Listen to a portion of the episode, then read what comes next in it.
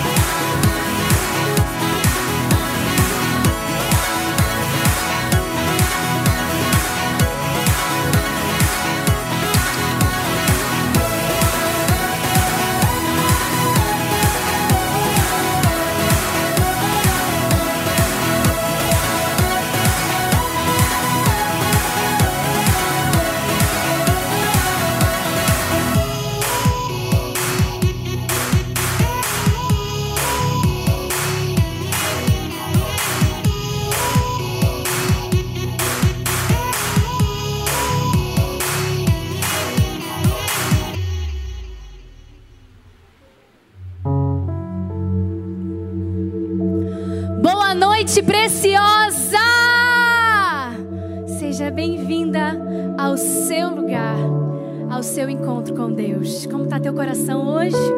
Cheio de expectativa do céu? Não será uma reunião qualquer, não será uma noite qualquer. Se prepara. Coloca teus cintos espirituais. Porque Deus quer falar contigo de modo individual e específico nessa noite. E não é só para você. Então nessa hora você vai compartilhar o link desse culto com todas aquelas que você sabe que serão transformadas nessa noite. Todas as suas amigas, de repente alguém da tua família, mas não sai mandando para qualquer um não. Porque Deus, Ele é um Deus intencional. Ele escolhe pessoas. Então ouça a voz do Espírito agora. Pergunta: Senhor, para quem eu mando agora? E Deus vai te trazer à memória o nome daquelas amigas, daquelas mulheres que serão impactadas hoje. Porque hoje é dia de transformação. Você está aberta nessa noite? Então peça ao Senhor já para abrir os céus sobre a sua vida. Peça ao Senhor para que nessa noite Ele marque a sua vida com o milagre dele. Eu não sei como foi a sua semana passada. De repente você está com teu coração cheio de sonhos e esperanças para esse ano, para essa semana que começou. O mês já está acabando e você viu, uau, eu não consegui cumprir os meus planos. Presta atenção. Os planos do Senhor serão realizados na sua vida, não os seus. Hoje Ele está mexendo tudo, bagunçando tudo. Hoje Ele vai, de repente, quebrar alguns padrões pessoais teus. Então apenas abra os teus ouvidos espirituais, abra os teus olhos e começa a adorar onde você estiver. Se você está na tua casa, no teu carro, se você está num deslocamento, abra os teus ouvidos, começa a adorar o Senhor na maneira que você pode aí. Começa a abrir os teus olhos espirituais, entregar ao Senhor aquilo que você tem, porque você vai receber hoje mais do que você imagina. Seja exaltado, Senhor. Santo, santo, santo é o teu nome. Toda a terra está cheia da tua glória. Vem, Deus. Vem, Deus, enche esse lugar te adoramos, Deus. Já sentimos a tua presença neste lugar. Eu creio, Deus, que tu tens levantado uma geração de mulheres destemidas, guerreiras, que tem levantado em seus lares altares de adoração. E no lugar da luta, você ouvirá o som de alegria. Amém? Aleluia. Então vamos começar celebrando ao Senhor, adorando ao Senhor. Glória a Deus, porque Ele é digno e merecedor. Adora com a gente, com toda a intensidade do seu coração.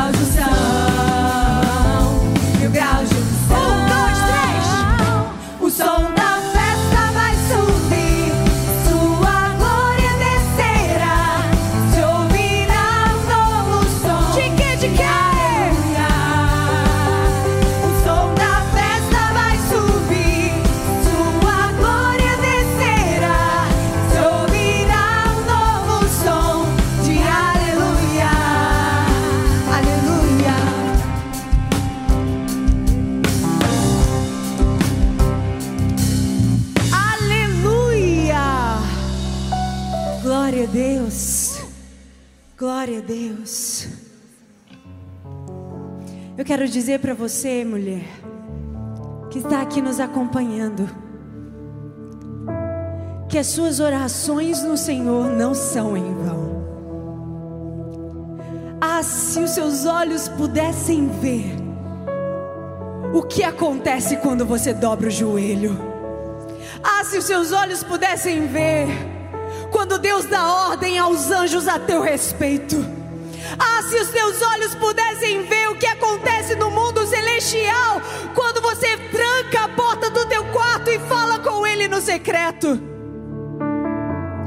Deixa eu te dizer.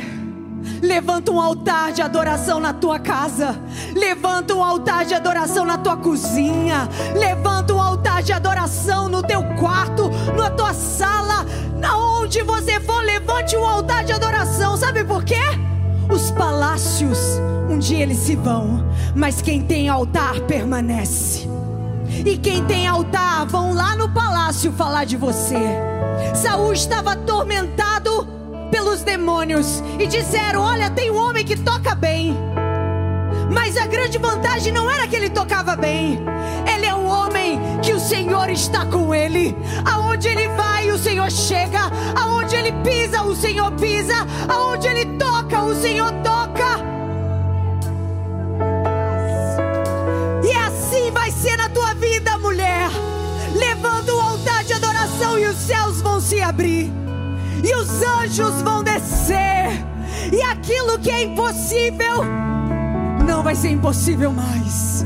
Porque você vai viver milagres.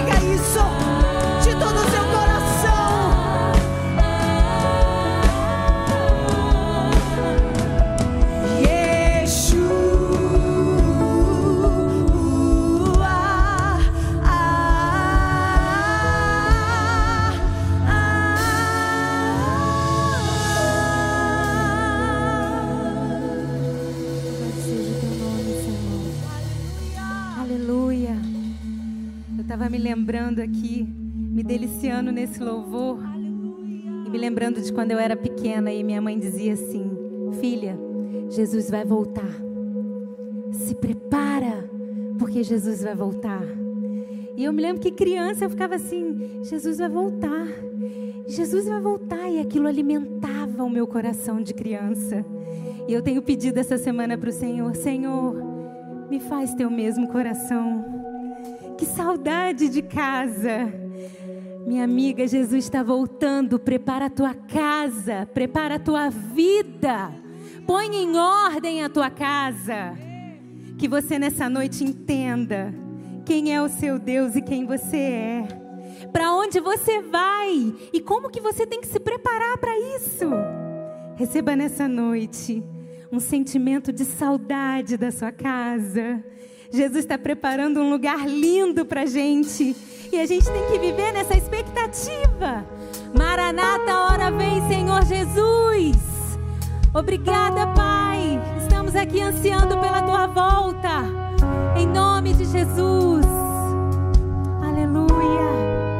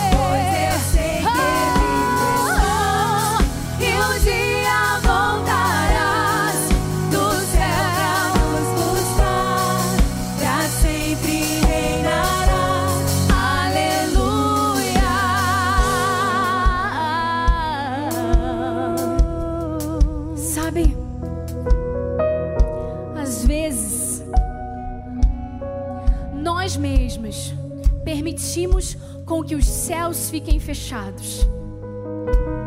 Nós cantamos aqui, ah, Senhor, abra os céus, o teu reino vem. Vem estabelecer, Senhor, a cultura aqui, mas às vezes nós mesmas deixamos os céus fechados. Às vezes nós mesmas trancamos a porta para que Deus não entre. Porque a gente quer manipular, a gente quer fazer as coisas do nosso jeito. Mas a palavra fala que naquilo que nós temos a nossa dificuldade, bastaria um grãozinho de mostarda. E a nossa fé em Deus faria que tudo, tudo acontecesse do modo dele, do jeito dele. E eu quero aqui falar da Lu. Ela pede oração pela vida do cunhado dela. Ela também pede pelo, meu, pelo marido dela. Haverá conversão nessa casa, Lu. A Suelen, ela pede oração pela restauração do casamento, pela libertação do esposo.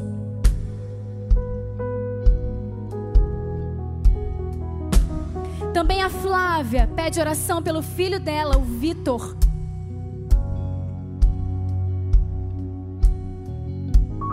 A Jaqueline está agradecendo. Obrigada, Deus, pela restauração da vida da minha neta Alice. Aleluia! Jesus Cristo operou um milagre na vida da pequena Alice. Você pode dar um glória a Deus aonde você estiver? Aleluia! Peço oração pela minha vida financeira, Liana fala. Ela pede também pelo esposo Fagner. Ela pede para que Jesus venha sobre a vida da família dela, trazendo proteção e amor. Você crê que apenas um grãozinho de mostarda, à medida da sua fé, ela pode trazer existência aquilo que não existe? A tua fé, a tua palavra, ela move realidades. Ela constrói mundos. Ela constrói aquilo que não existe. Cadê a sua fé? Onde está a sua fé? Onde está a sua confiança? Onde está a sua expectativa no Deus que tudo pode? Agora é hora, esse é o dia de você decretar e declarar a abertura dos céus. Não, não deixa os céus fechados, não. Hoje os céus estão se abrindo sobre a sua vida, sobre a sua casa, sobre o seu ministério. Eu vejo um despertar de ministério, sabe? Muitos ministérios estão adormecidos por frustrações, porque pessoas disseram que não e você foi acreditando nas mentiras do diabo. Muitos ministérios estão adormecidos porque você tem se distraído com as suas coisas do dia a dia e tem esperado, tem esperado o melhor tempo, esperado estar preparada, enquanto isso se distrai, se distrai, o tempo passa. Ei, Deus quer deixar na tua vida o legado dele. Vamos orar pelo despertar de ministérios, por famílias, por cura, por libertação. Talvez você não tenha visto ainda a porta do emprego. Talvez com esse 2020 tão desafiador, você ainda não viu na sua casa a provisão que você gostaria, mas hoje é o dia. Cadê o teu grão de mostarda? Eu tenho um grãozinho de mostarda na minha carteira. Ele é tão pequenininho, gente, que eu nem consigo ver. Ele precisa estar dentro de um saquinho assim, senão eu não consigo visualizar. Não precisa de muito. Ei, não precisa de muito, não é o teu padrão, é o padrão de Deus. É pequenininho assim, ó. Tá querendo pouco? É essa a tua fé que Deus vai usar. Senhor, em nome de Jesus, tu és poderoso para fazer infinitamente mais do que aquilo que pensamos ou imaginamos, conforme o teu poder. Jesus, muitas vezes nós olhamos para a tua palavra que diz: Posso todas as coisas naquele que me fortalece, e a gente transforma aquilo em letra, porque a gente não aplica fé. Ah, Jesus, nós agora colocamos a nossa pequena fé do tamanho de um grão de mostarda na tua palavra e ela vai gerar vida em nós. Senhor, tudo aquilo, Deus, que está preso no reino espiritual, tudo aquilo, Senhor, que ainda não foi destravado por causa da pequena fé das suas filhas, por causa, Jesus, de uma incredulidade das suas filhas, Senhor, hoje é dia de destrave no reino espiritual e elas verão maravilhas. Ah, Senhor, restaura esse casamento. Ah, Jesus, restaura o relacionamento entre filho e pai. Ah, Jesus, coloca, Senhor, contatos estratégicos, Senhor, para que possam gerar aberturas de porta de emprego. Ah, Jesus, aqueles nós, Senhor, que estão atados, aqueles nós que estão feitos no céu, Senhor. Deus, hoje nós vamos destravá-los em nome de Jesus, com o poder da nossa fé. E nós vamos dizer que nossas vidas e as vidas das nossas famílias serão transformadas pelo poder que há no teu nome, que é Jesus. Jesus, você pode falar esse nome, Jesus. Jesus, aquele que salva, aquele que liberta, aquele que te dá nova vida. Receba hoje da vida de Jesus, em nome do Senhor. Amém. Como é que está você aí na sua casa? O que, que você está sentindo agora? A unção do Senhor sobre a sua vida? Amém. A gente tem uma convidada muito especial essa noite. Ela é psicóloga, ela é coach, ela vai falar sobre uma coisa que a gente às vezes reclama que a gente não tem. Fica atenta nessa noite Deus vai falar com você. Vem para cá, Exânia.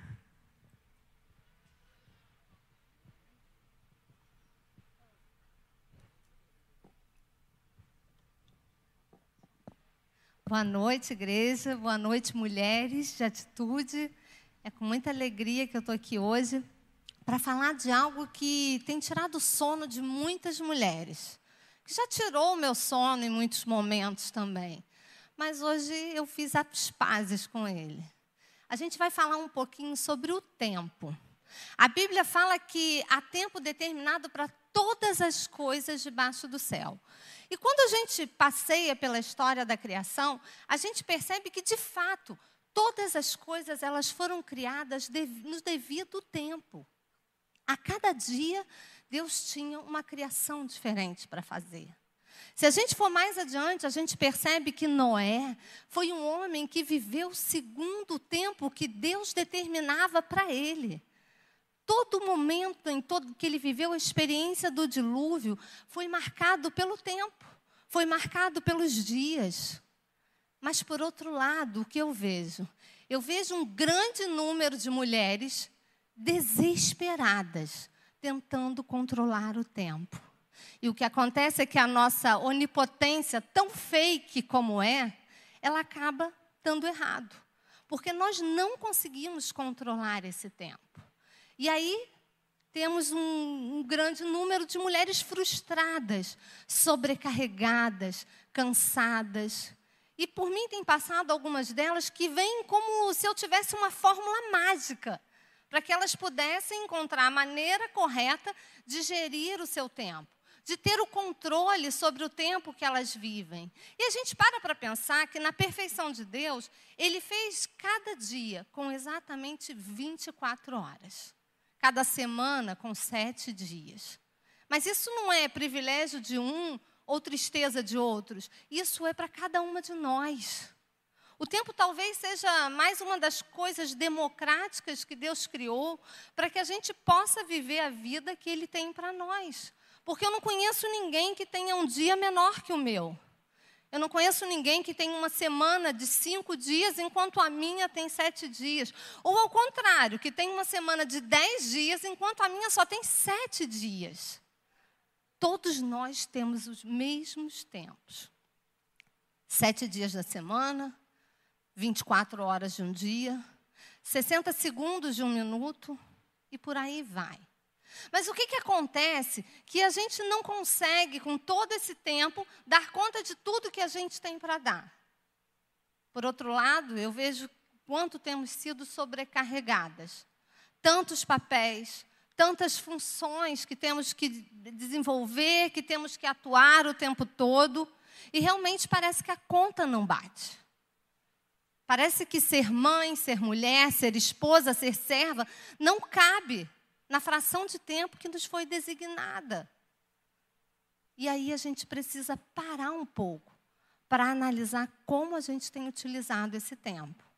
As pesquisas falam que existem três esferas de tempo. Existem três momentos de tempo como nós é, nos usamos, como nós usufruímos no decorrer do nosso dia, no decorrer da nossa vida. Ela fala que uma esfera é a esfera importante. A outra esfera a esfera urgente e, por fim, a esfera circunstancial. E aí a gente para para pensar um pouquinho sobre o, como isso pode se encaixar na nossa vida. Como isso vai se encaixando no nosso dia a dia? Importante, urgente e circunstancial. Para ser mais claro um pouco para vocês, comece a pensar em todas as coisas que você precisa fazer e que tem prazo. São coisas que realmente você não tem como negligenciar, são coisas que vão vencer, são coisas que realmente dão resultado para você. Essas são as coisas importantes que você faz com seu, com seu tempo. Segundo, você tem as coisas urgentes, aonde provavelmente vão, nós vamos falar do importante que você não conseguiu fazer. Tudo aquilo que era importante e você não fez se tornou urgente. E provavelmente, se eu falasse para você agora, faz uma lista de tudo que é urgente para ser resolvido no seu dia de amanhã. Essa lista vai ser enorme. Você vai começar a se lembrar de várias coisas que precisa fazer e não tem feito. Os seus exames, que talvez estejam sendo postergados para ah, daqui a um mês eu faço. As suas contas que estão vencidas ou que você não tem nem noção de como estão, porque você não tem nem sequer uma simples planilha para saber quanto você ganha e quanto você gasta. Os compromissos do dia a dia corriqueiros, como marcar o dentista do seu filho, como cuidar das suas unhas, como aprender alguma coisa que você tem desejado aprender. E principalmente o seu tempo com Deus, que provavelmente é o que vai ficando de lado, porque com certeza Ele é o que entende tudo, né? E que não vai cobrar juros nenhum se você resolver pagar atrasado. Isso tudo vai entrar na sua lista de urgente. E aí, por último, vem a lista do circunstancial. O que é o circunstancial? Circunstancial é o tempo que você está gastando no WhatsApp, é o tempo que você está gastando no Instagram, é o tempo que você está gastando entre uma tarefa e outra que você para, porque simplesmente esqueceu o que ia fazer, porque são tantas coisas na sua cabeça. E aí você começa a perceber que tudo que você menos faz, olhando para essas três listas, é o que de fato é importante. Nessa noite eu queria que você parasse um pouquinho para pensar no que de fato é importante você fazer no que de fato você não pode deixar de fazer, porque senão você não vai ter resultado nas outras coisas. Planejar o seu dia é extremamente importante. Normalmente, segundas-feiras de manhã são os dias que eu paro para planejar toda a minha semana. Eu gosto do prático, eu gosto do simples, papel, caneta, e por ali eu vou, desenhando a minha segunda, a minha terça, a minha quarta, a minha quinta e a minha sexta. Quando o final de semana é só de lazer, não entra na lista. Essa foi a forma que eu fui encontrando para colocar diante dos meus olhos tudo aquilo que eu preciso identificar como importante e como urgente, e como circunstancial também de uma maneira muito simples, embora hoje a gente tenha grandes ferramentas de gestão de tempo, embora a gente tenha aplicativos que são perfeitos para que a gente possa gerir esse tempo. Mas o mais importante é você identificar aquilo que dá certo para você. Porque de repente o aplicativo vai dar certo para a pastora Mari, mas não vai dar certo para você porque você não é muito chegada na tecnologia. Ou não. De repente, o caderninho para você vai ser um desastre, porque você gosta da tecnologia. E seguir a coisa do papel para você já não faz muito sentido. Mas entender que esse planejamento pode ser tão simples e pode te poupar de tudo aquilo que você tem reclamado não ter o seu tempo. Mas o mais interessante disso tudo é que a grande dificuldade que eu percebo em cada uma dessas mulheres, e que era uma grande dificuldade na minha vida, era identificar o que de fato era importante. Entre tantas as coisas que eu precisava fazer, tantas atividades, tantos compromissos, tantas questões importantes, eu não conseguia identificar de fato o que realmente era importante. E o que acontecia é que eu ia procrastinando, deixando as coisas passarem, eu ia me sabotando de uma maneira que no final da semana, no final do meu mês, eu olhava para trás e falava: Meu Deus, quanta coisa eu não consegui fazer, que eu não poderia ter deixado de fazer. E quando eu comecei de uma forma muito mais com disciplina do que com motivação, a organizar os meus dias, a organizar a minha semana, eu comecei a perceber que a coisa funcionava. Mas se eu não conseguisse identificar o que era mais importante, eu certamente me perderia. E como identificar o que é mais importante? Você deve estar me perguntando isso agora. Eu quero te dar uma dica preciosa para você nessa noite preciosa. Lá em Lucas 10, versículo 38, conta uma história que é muito conhecida por todos nós. É uma história que conta que Jesus passeava ali por aquela cidade e então foi visitar a casa dos seus amigos. Chegou à casa de Lázaro para visitar Marta e Maria. E chegando ali, ele se depara com aquelas duas irmãs, é recebido, e eu fico imaginando aquele momento, né? Jesus chegando, as duas irmãs indo receber Jesus, só que enquanto uma recebe, se alegra, se satisfaz com a presença dele, a outra se preocupa com tantas atividades a realizar. Eu imagino que Marta deveria ficar para lá e para cá, colocar água no fogo para fazer o cafezinho, dar uma passada na vassoura porque ficou sujeira no meio do caminho, arruma a cama porque não deu tempo de arrumar quando levantou, e ela para lá e para cá e começa a se irritar, porque enquanto ela está naquela correria, Maria está ali, como a palavra diz em algumas traduções, sentada ali ouvindo Jesus. Outras traduções falam que ela estava quedada. Eu imagino que ela já devia estar até no chão, sentada, ali, extasiada de ouvir Jesus, porque naquele momento Jesus estava na casa dela. E nada poderia ser mais importante do que receber Jesus na sua casa. Ah, mas há tanto a fazer, há contas a pagar, ao almoço a preparar, a colocar as crianças para a escola, a cuidar do meu corpo, a ler o livro que me indicaram. Em que momento eu vou parar para ouvir Jesus? E Jesus há de entender.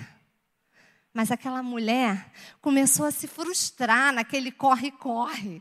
Aquela mulher começou a se irritar naquele corre-corre, porque Maria ali, desfrutando da melhor parte, como Jesus bem disse, E aí ela não se contém e faz o quê? Reclama. E como nós adoramos reclamar quando as coisas não acontecem como a gente gostaria. E como a gente adora competir para contar quem está mais cansada do que eu. Quem tem mais afazeres do que eu. E ali, naquele momento, né?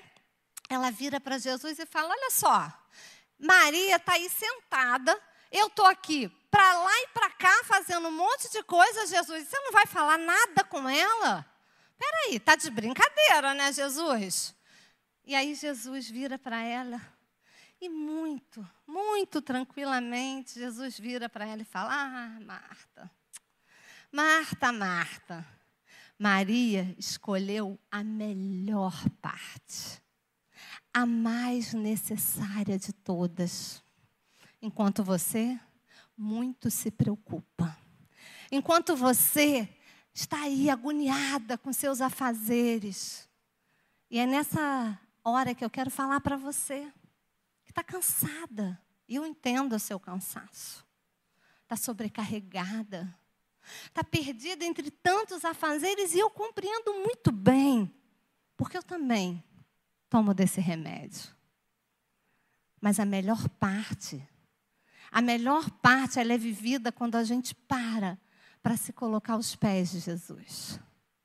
Quando eu entendo que o meu dia, ele só vai ser um dia de resultado quando eu me coloquei aos pés de Jesus. Durante a pandemia, um grande desafio que eu tinha era gerir o meu tempo dentro de casa. E acho que esse problema não foi só meu. Acho que muitas de nós vivemos isso. Como dar conta da rotina dos filhos, totalmente alterada, tendo que ser professoras porque as crianças estavam online, tendo que dar conta dos serviços da casa, que muitas vezes a gente tem ajudantes, tendo que dar conta do nosso trabalho que tomou o caminho do home office. E nós precisávamos gerir o nosso tempo no meio de tudo isso, sem falar de ter que dar conta das nossas emoções assustadas, com medo de algo que a gente nunca viveu parecido.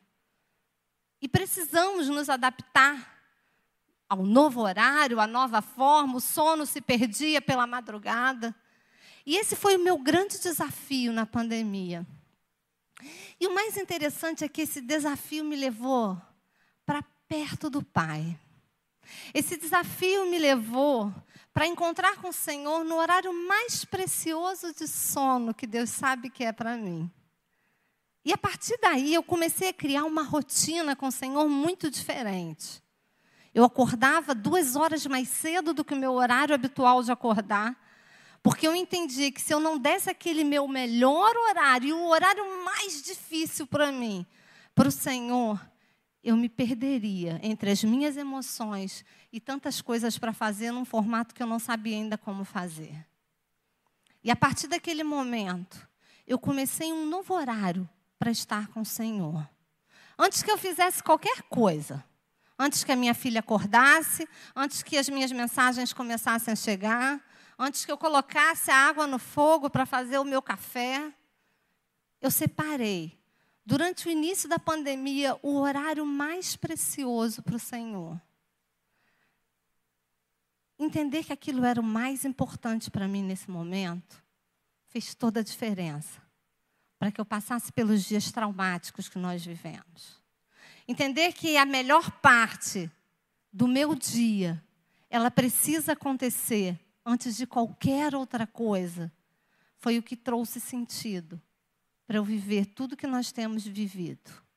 E nunca ficou tão claro para mim o quanto esse texto nos fala de algo que realmente é importante. Não existe nada, amada, não existe nada preciosa mais importante do que começar o seu dia, a sua semana, na presença do Senhor. E eu quero desafiar você a encontrar no seu dia de 24 horas, a hora que será a sua melhor parte. E eu tenho certeza que quando você entender esse segredo do mais importante, lidar com o que é urgente, com o que é circunstancial, vai se tornar muito mais fácil para você. Mas você precisa entender realmente que o mais importante, que tem que estar em primeiro lugar na sua lista de atividades, de tarefas, do seu dia de 24 horas ou da sua semana de sete dias, é estar na melhor parte, que é aos pés do Senhor. Que o Senhor possa te abençoar, que o Senhor possa abrir o seu entendimento e te dar sabedoria para conseguir usar o tempo que Ele tem entregue na tua mão, não só com técnica, não só com conhecimento, mas com discernimento e unção, da melhor maneira, na melhor parte. Que Deus possa abençoá-las. Amém. Nós somos todas Marias, tá? Todas. Você só está falando com Maria e fica Não tranquila. Exane, onde as mulheres podem te achar para administrar melhor o tempo depois de priorizar Jesus? Isso, eu estou no Instagram, Exane Alves, podem me achar, estou sempre falando um pouquinho daquilo que são conflitos para mim, são conflitos para vocês, e a gente compartilha um pouco do que funciona e do que tem trazido vida nova para muitas de nós. E sempre pautado na palavra de Deus, que faz sempre. toda a diferença. É, é, a base fundamental. Que Deus abençoe Amém. sua vida muito, grandemente, em nome de Jesus. Exane, obrigada. Deus abençoe, queridos. Glória a Deus. Lucas 16, 10 nos diz assim. Quem é fiel no mínimo também é fiel no muito, e quem é injusto no mínimo também é injusto no muito. Deus quer te fazer refletir nessa noite, preciosa. Será que você tem sido fiel no mínimo, no pouco que você está vivendo nesse período? Se você não tem sido fiel, eu quero te dizer que Deus não vai te colocar no muito. Se você não tem sido fiel no pouco, como que Deus vai te dar aquilo que você tem pedido? Seja verdadeira com você mesmo nesse, nessa noite. Reflete aí onde você está. Faça uma autoanálise e veja se você tem sido verdadeira, se você tem sido fiel, se você tem agradecido mesmo diante das circunstâncias que você tem passado. Então, que você nessa noite possa refletir e reconhecer que você precisa ser fiel no pouco, para que o Senhor possa te honrar, para que Ele possa te dar aquilo que você tem pedido, para que Ele possa abrir aquela porta né, financeira, profissional, na sua casa, para o seu esposo. Que você nessa noite venha se colocar diante do Senhor e falar: Senhor, o meu coração estava duro, a minha mente estava bloqueada, eu não estava conseguindo entender eu não estava enxergando que eu estava sendo infiel, que eu estava sendo ingrata. Então, que nessa noite você sinta aí o toque do Senhor na sua vida. Porque se você for fiel no pouco, Ele vai abrir as portas, Ele vai aumentar a sua renda, Ele vai abrir a sua visão. Ele vai derramar sobre a sua casa uma unção nova e uma unção de crescimento, de prosperidade. Nesse momento, nós vamos ofertar e dizimar ao Senhor. Nós vamos aqui é, poder dar o nosso melhor e a nossa fidelidade. Nesse ano que nós estamos com o tema aqui na igreja que fala sobre lealdade, é uma ótima noite para você voltar a ser fiel nas suas ofertas e nos seus dízimos, porque quando nós somos fiéis ao Senhor, nós vemos milagres. Até quando nós somos infiéis, Deus é misericordioso, né?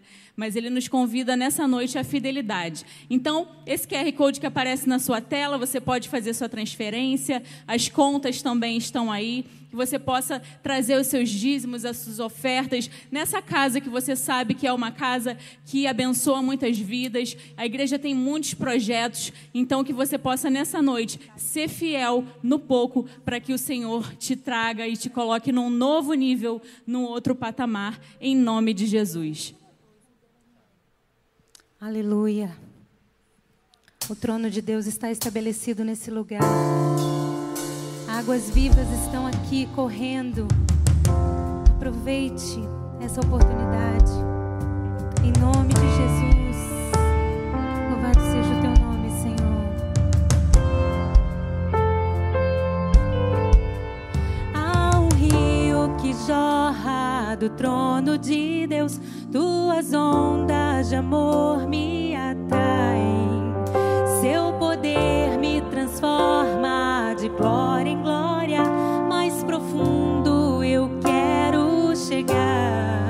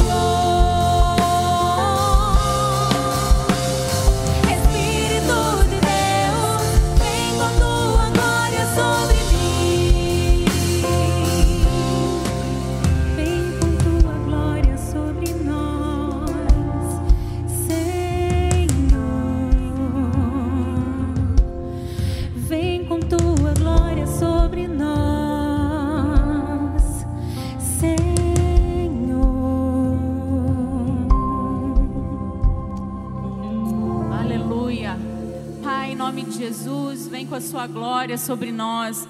Vem, Senhor, com seus milagres. Pai, vem com seu poder, Senhor. Toca na vida das minhas irmãs que estão, Senhor, recebendo essa palavra, Deus, em suas casas, no trabalho, no trânsito. Pai, que o Senhor venha, Deus, frutificar, Senhor, a tua libertação. Que o Senhor venha, Senhor, derramar sobre elas a sua prosperidade. Que o Senhor venha abrir as portas, Senhor, e quebrar todo bloqueio na vida financeira. Deus, todo bloqueio, Deus, que elas estão encontrando. Toda, Senhor, prisão, Senhor, seja quebrada nessa noite. Deus, e que elas recebam do alto dos céus um renovo. Que elas recebam, Senhor, a prosperidade. Que elas recebam, Senhor, a força, Senhor, para alcançar um, um trabalho novo, um empreendimento novo, Senhor. Abre a visão, abre a mente e abençoa tuas filhas nessa noite, Pai. Que elas recebam do alto dos céus um presente especial, em nome de Jesus. Amém.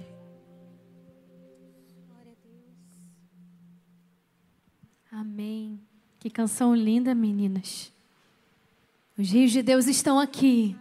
O rio de Deus está aqui a jorrar sem limites. Sem limites. Quer mergulhar nesse rio hoje? Diga eu quero. Diga eu quero mergulhar nesse rio. Me lembrou uma canção. Quero beber do teu rio, Senhor. Sacia minha sede, lava o meu interior.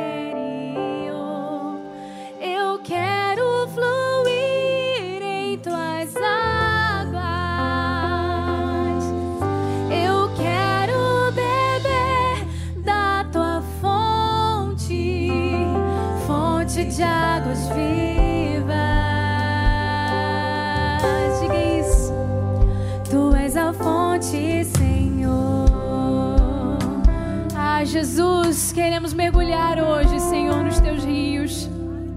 Ah, Deus, não nos deixe no raso. Não nos deixe com águas pelos tornozelos. Porque hoje queremos mergulhar e mergulhar e ir até as profundezas dos teus segredos. Queremos te conhecer e prosseguir e te conhecer, Jesus. Fica aqui, Espírito de Deus. Fica aqui, Espírito de Deus. Sabe, Deus,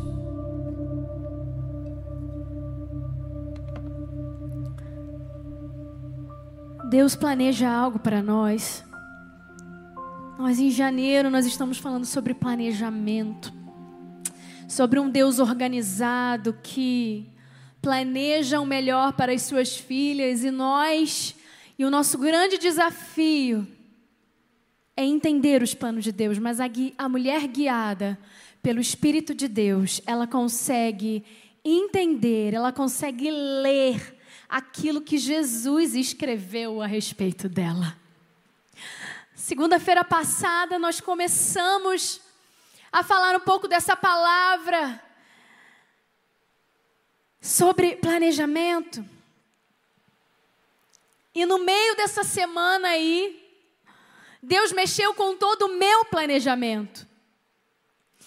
E eu pregando para vocês porque nós precisamos ser planejadas e organizadas. E eu ouvi assim de Deus: Você é muito planejada, né? Você gosta de se planejar, você gosta de pensar sobre os teus dias. Falei, Senhor, eu gosto. Inclusive, nós estamos falando sobre isso, Senhor, porque o Senhor é um Deus organizado, eu estou aprendendo com o Senhor. Deus falou assim: Pois é, eu estou mexendo em todo o teu planejamento. Falei, ai meu Deus, logo eu, Senhor. Mas sabe, Tiago 4 fala sobre a fragilidade dos planos humanos. E parece que eu ouvindo essa palavra em algum momento não tinha descido para o coração, mas depois eu entendi. A incerteza dos planos humanos. Abre a tua Bíblia aí em Tiago 4, a partir do versículo 13. Tiago, capítulo 4, a partir do versículo 13, diz assim: Ouçam agora, vocês que dizem, hoje ou amanhã Iremos para esta ou aquela cidade? Passaremos um ano ali, faremos negócios, ganharemos dinheiro. Vocês nem sabem o que lhes acontecerá amanhã. Que é a vida? Vocês são como a neblina que aparece por um pouco de tempo e depois se dissipa. Ao invés disso, deveriam dizer: se o Senhor quiser, viveremos ou faremos isto ou aquilo. Eu planejei envelhecer em Petrópolis. Petrópolis é uma cidade que eu não nasci lá, mas eu fui para fazer faculdade lá, conheci o Caio, casei. E eu amei aquela cidade. Inclusive, quando eu era pequena, eu visitei com a minha escola fazendo excursão. Eu tinha sete anos. E eu falei assim para mim mesma: eu vou morar nessa cidade um dia. Quando surgiu a oportunidade de eu estudar, me aperfeiçoar lá, fazer minha faculdade lá, eu falei: é isso, eu vou cumprir o meu sonho. E eu fui para lá. Morei 10 anos lá. Cidade linda, gente, imperial, cidade não tão grande, uma média, um médio porte. E eu estava ali planejando o meu futuro. Aqui eu vou criar os meus filhos. Aqui eu vou envelhecer. Eu vou comprar um sítiozinho para mim. E vou viver no sítiozinho. eu penso que Deus devia estar lá do céu, gente, rindo. Filha, você não sabe de nada. Até que meu marido, advogado, estava tudo bem, a gente estava com a vida estabilizada. Deus chamou ele de uma forma muito, muito específica para o ministério pastoral. Aquele que sonhava em ser juiz, que planejava em ser juiz, o, magistra, o, o, o ser magistrado, né? Aquele que tinha planos. Mas Deus começou a movimentar esses planos. E aí nós viemos para a cidade do Rio de Janeiro no, novamente, eu sou carioca. Só que eu embrulhei as minhas coisas, eu embalava as minhas coisas, chorando, porque eu não queria voltar para cá porque eu queria envelhecer em Petrópolis, porque eu queria criar os meus filhos nas melhores escolas, que eu já até conhecia, já tinha pesquisado, já tinha feito minha pesquisa de campo. Mas Deus mexeu nos nossos planos. Enquanto eu embalava as minhas coisas, chorando porque eu não queria voltar para cá, Deus já tinha desenhado os planos dele para minha vida. Eu cheguei nessa cidade, a gente a gente totalmente perdido, porque a gente já não estava mais com nossa rede de relacionamento, já tinha fixado numa igreja lá. E quando a gente conheceu a atitude, quando a gente conheceu o pastor Josué e a rede de cuidados que é essa igreja, e a gente começou a viver as profundezas de Deus que estavam guardadas para nós, eu comecei a entender que lá, naquela cidade linda de Petrópolis, talvez eu nunca vivesse aquilo que eu vivi aqui. Deus mexeu nos meus planos e talvez se eu não tivesse sido obediente, talvez se eu não tivesse entendido que Deus desenhou para mim algo que era melhor do que aquilo que eu tinha desenhado, eu de repente não estaria com vocês aqui hoje, com certeza eu não estaria hoje falando com você. Deus mexe nos nossos planos, porque a gente faz planos o tempo todo, mas quem determina os nossos planos é Deus. Mas há uma fragilidade nos planos do homem o não levar em conta os planos de Deus. Quando Eva e Adão caíram, o que eles não contavam é que eles teriam exatamente o contrário daquilo pelo qual eles foram levados a cometer o pecado. Quando eles caíram, eles foram tentados na sua vaidade. Eles desejaram saber os planos de Deus. O que, que, é? que, que a serpente falou? Olha, essa árvore aqui, desse fruto, vocês podem conhecer a partir do seu consumo o bem e o mal. Há conhecimento nesse fruto. Há conhecimento sobre o futuro nesse fruto. Há conhecimento sobre os seus planos futuros, sobre os planos de Deus para vocês nesse fruto. Mas aquilo que eles tiveram foi exatamente a cauterização das suas mentes ao invés da abertura delas. Desde o princípio, o homem é tentado a conhecer o futuro. Mas nós queremos movimentar as nossas, os nossos, as nossas ferramentas Confie no Senhor, diz a palavra, de todo o teu coração e não se apoie em seu próprio entendimento.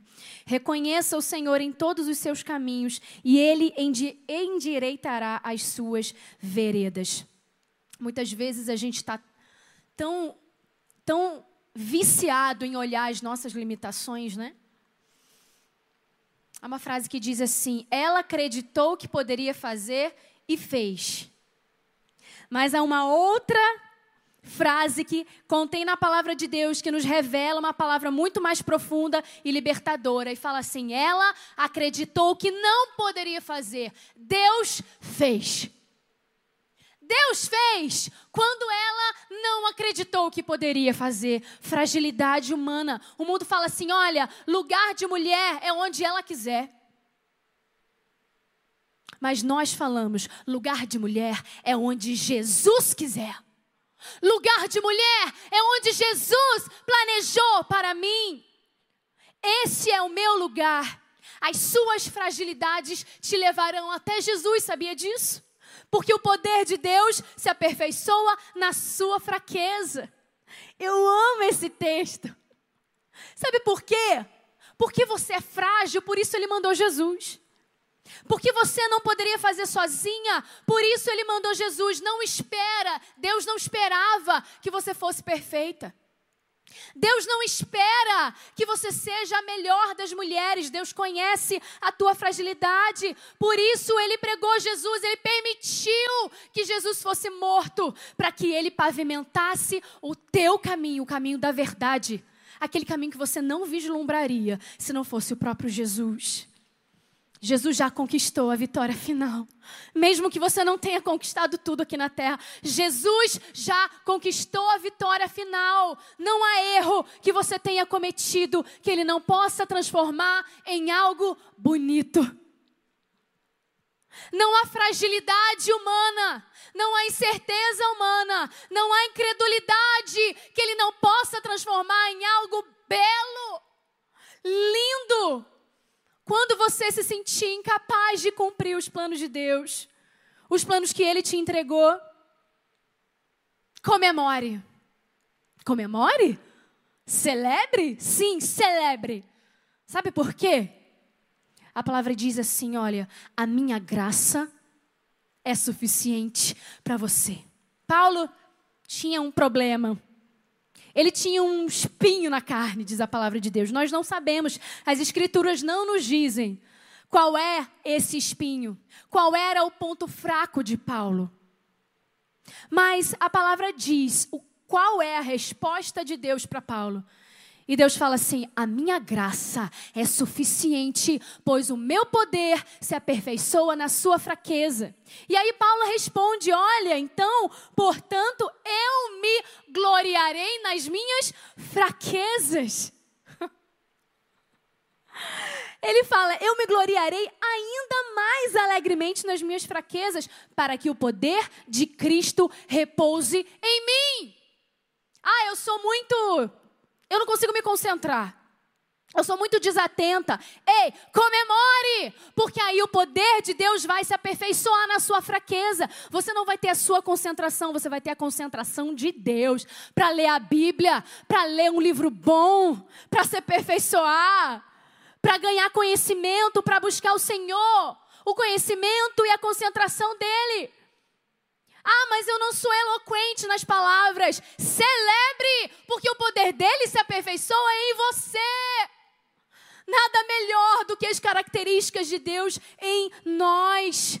Nada melhor. Ele se aperfeiçoa, ele cresce, esse, ele se avoluma em você.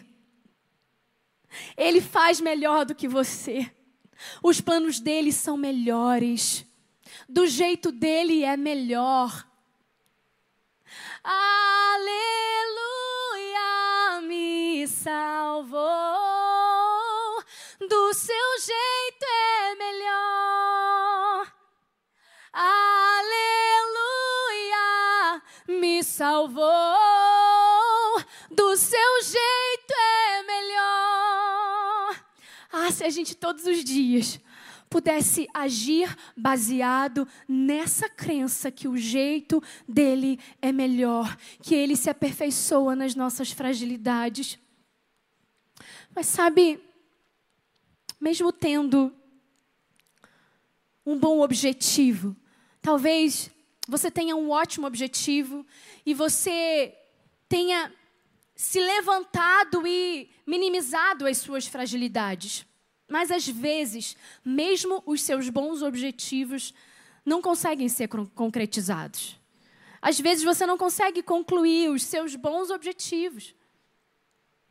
O que, que faz? Eu estava na casa de uns amigos queridos. A filhinha deles tem um ano e meio. Simplesmente, a gente estava em volta da piscina. Simplesmente ela mergulhou na piscina. Bebezinha de um ano e meio. Na hora, eu peguei meu braço, mergulhei junto, arranquei ela daquela piscina e ela estava.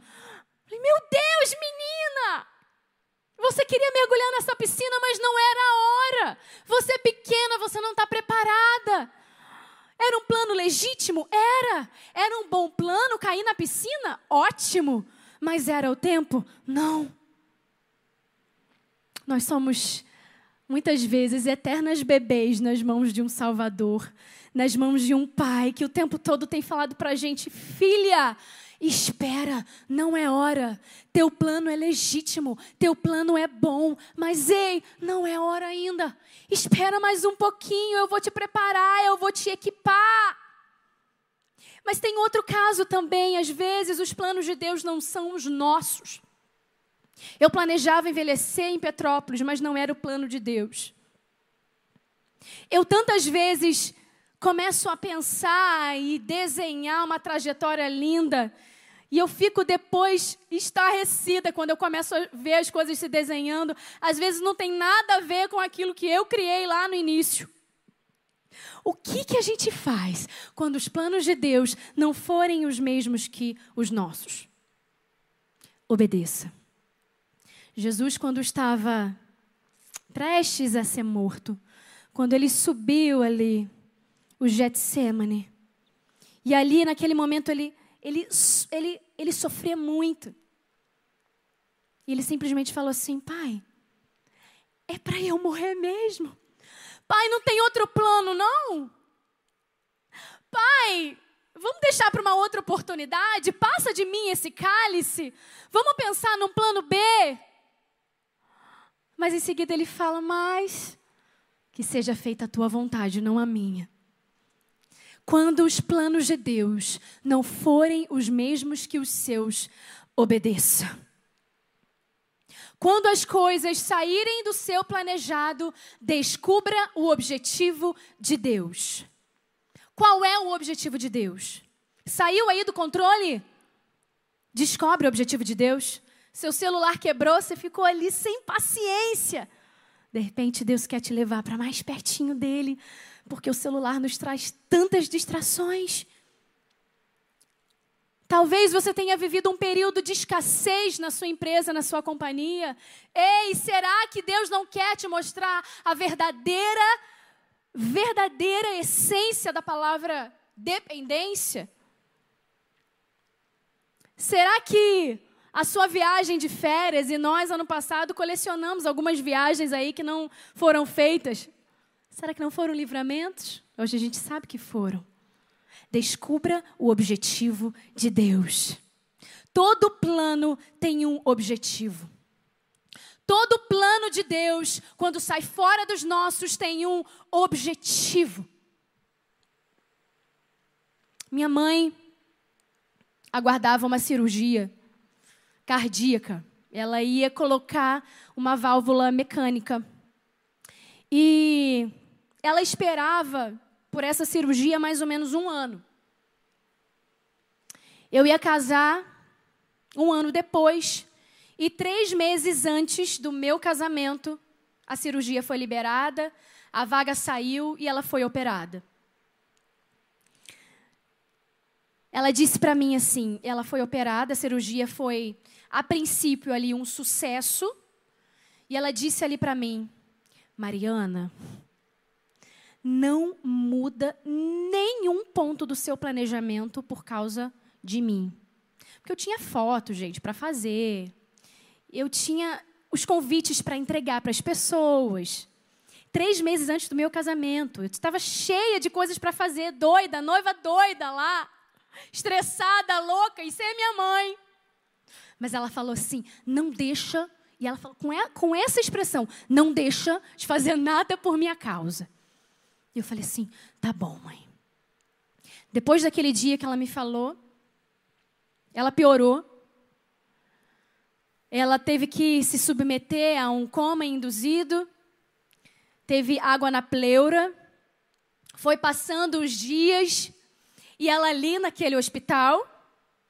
E eu ouvindo de muita gente: cancela teu casamento, tua mãe está quase morrendo. O que, que, você vai fazer? Cancela. Que irresponsabilidade, que insensibilidade. Você precisa botar tua cabeça no lugar. E eu falando para todo mundo, gente, ela pediu, ela falou para eu não desviar nada. E eu tinha dentro do meu coração a certeza de que ela ia sair daquele lugar. E eu fui fazendo tudo, gente. Vocês tinham que ver o dia das nossas fotos. A gente fez as fotos na praia, lindos e belos, enquanto a minha mãe estava lá. E pela fé eu sorri, porque a minha vontade não era sorrir ali, porque para mim eu não conseguia, não era o tempo, era difícil. Mas eu estava baseada numa, numa promessa de Deus e numa obediência da minha mãe.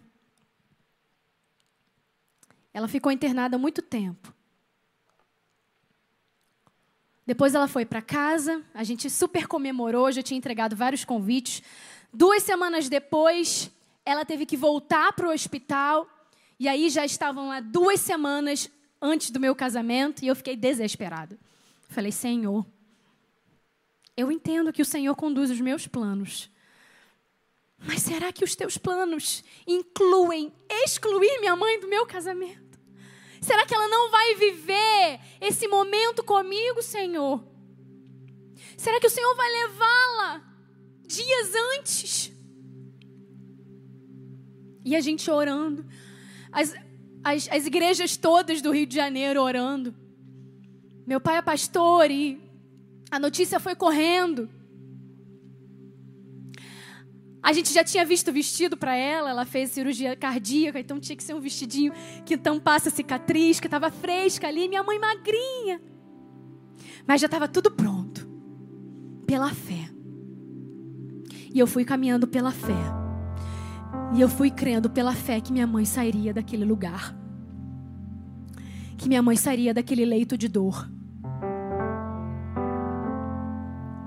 Até que na sexta-feira, véspera do meu casamento, ela teve alta.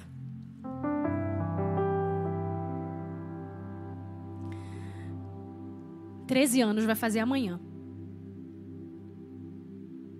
Porque os planos de Deus não são os nossos.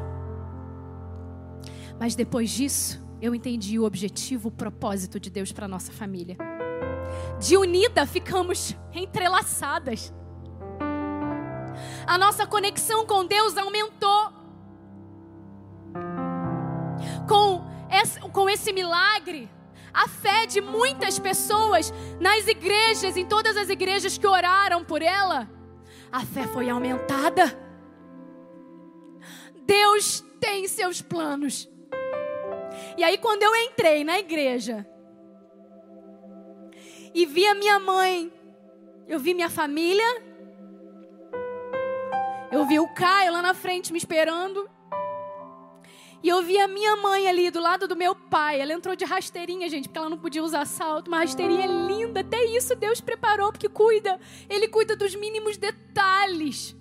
Ela ficou linda, ela ficou maravilhosa. Uma mãe de noiva maravilhosa. Quando eu olhei para minha mãe ali, era uma emoção dupla. Eu estava anestesiada. Porque eu estava vivendo ali um duplo milagre. Deus tinha dupla honra para mim. E ela pôde celebrar com a gente esse momento.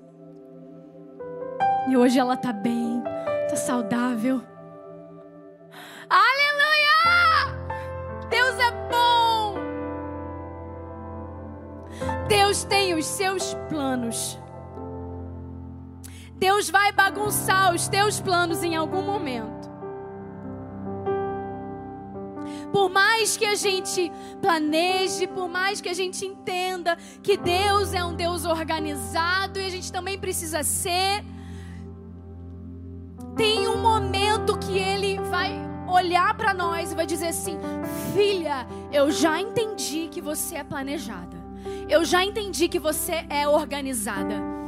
Agora eu quero que você se mova no meu planejamento e na minha liberdade. Deus tem liberdade para você hoje. Deus deseja que você viva em, liberdade, em novidade de vida. Romanos 12 fala que nós não devemos nos amoldar ao padrão desse mundo, mas nos transformar pela renovação da nossa mente. Se a gente precisa ter a mente renovada, é porque em algum momento ela fica obsoleta, ela fica desatualizada. Precisamos renovar a nossa mente. Isso fala de novidade de vida, isso fala do novo do Senhor sobre nós. É o novo dele, não é o meu novo. E para viver o novo do Senhor, eu preciso tomar atitudes novas. Para eu viver o novo do Senhor, eu preciso fazer algo novo, algo diferente. Impossível experimentar o diferente de Deus, o inesperado de Deus, se eu também não apresentar o Senhor o meu inesperado. O que Ele tem pedido para você hoje? O que Ele tem te pedido? Acordar mais cedo para buscar o inesperado de Deus, O que, que Ele tem te pedido? De repente, um relacionamento doentio que está atrasando o teu casamento? O que Ele tem te pedido hoje para experimentar o novo dele? Renúncia de algo. Sabe, nós só vamos experimentar algumas coisas de Deus quando nós abrirmos mão de certas facilidades e confortos que nos rodeiam. Deus está mexendo com você hoje. O que você precisa renunciar para viver os planos de Deus? O que você precisa fazer para viver o novo de Deus? Ah, Senhor, eu quero viver o teu novo. Deus mexe no meu coração e essa oração que eu faço todo dia, Senhor. Eu não quero mais ser como eu sou hoje. Eu quero ser aperfeiçoada em Ti, levantada em Ti. Gera em mim uma mente renovada para que os Teus planos possam se realizar em mim e o Teu propósito se cumpra. Fecha teus olhos aí onde você estiver na sua casa. O novo do Senhor está vindo sobre você hoje. O novo do Senhor está vindo sobre você hoje.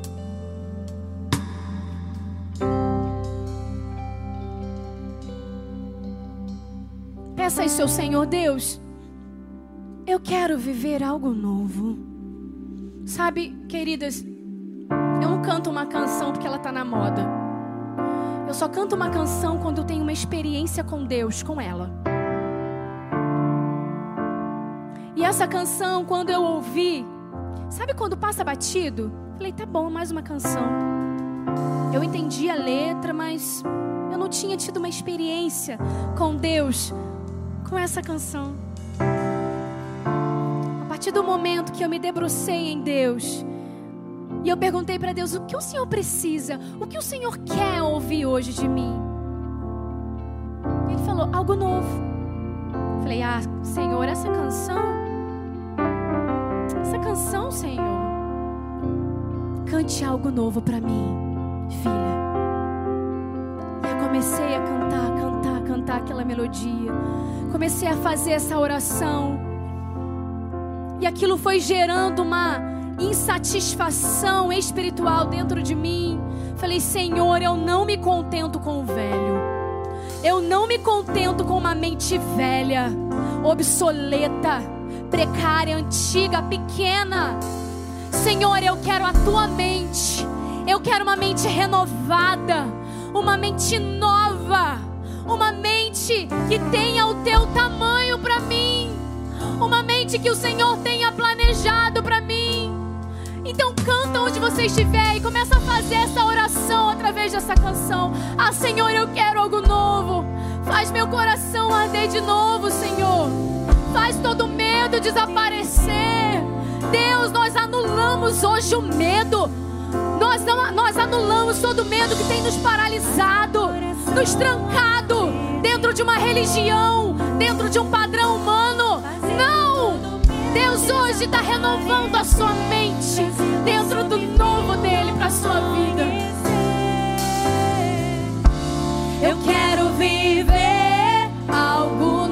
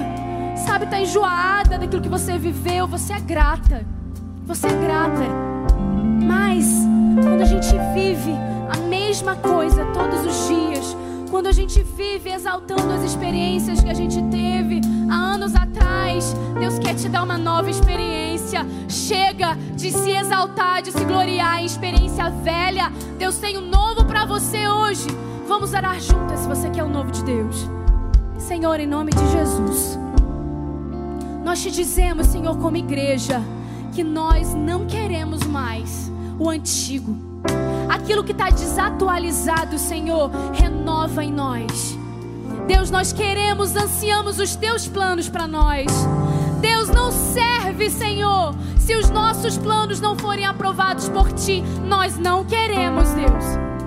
Nós hoje ansiamos pelo renovo nossa mente, no nosso coração. E pautadas nisso, nós começaremos a desenhar o ano de 2021 com a tua caneta, com o teu pensamento, no teu caderno. Ah, Deus, pavimenta o nosso 2021, Senhor.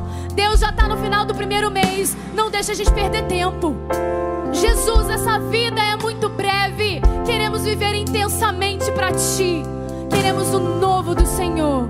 Em nome de Jesus.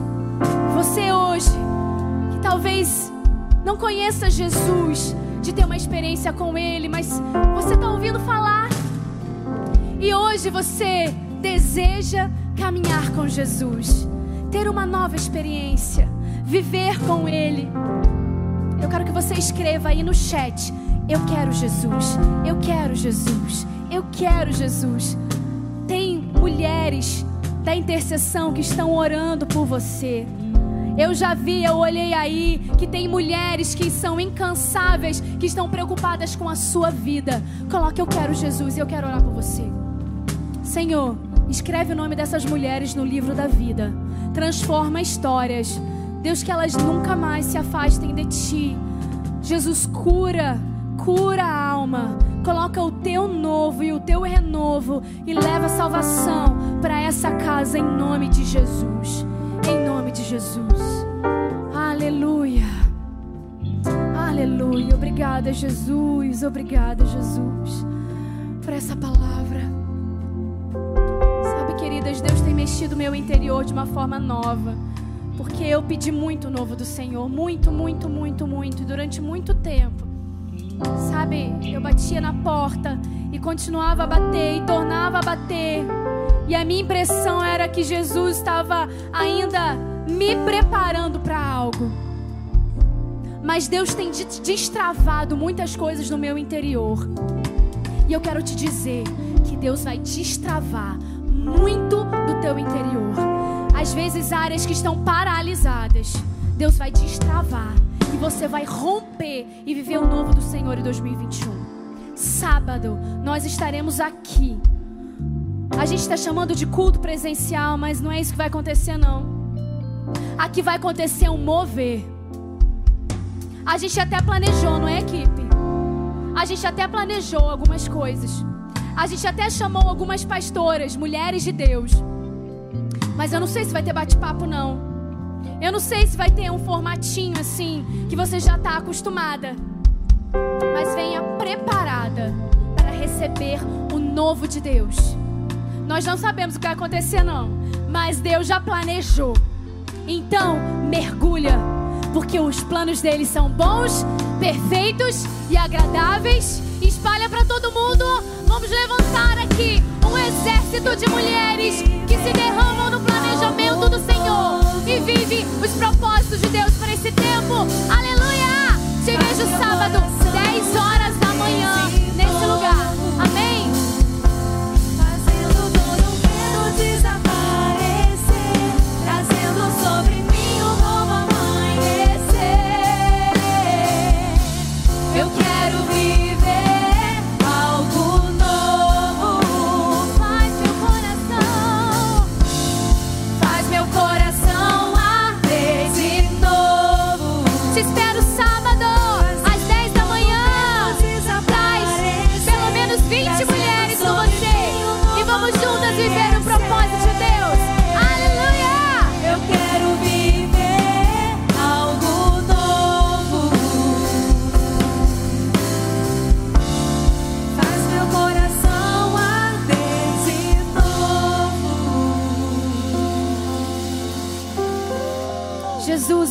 por essa noite. Deus, sábado nós estaremos aqui e quem vai conduzir é o Espírito Santo. Quem vai dirigir tudo aquilo que vai acontecer é o Senhor. Nós nos submetemos a Ti. e nós vamos estabelecer pela fé no reino espiritual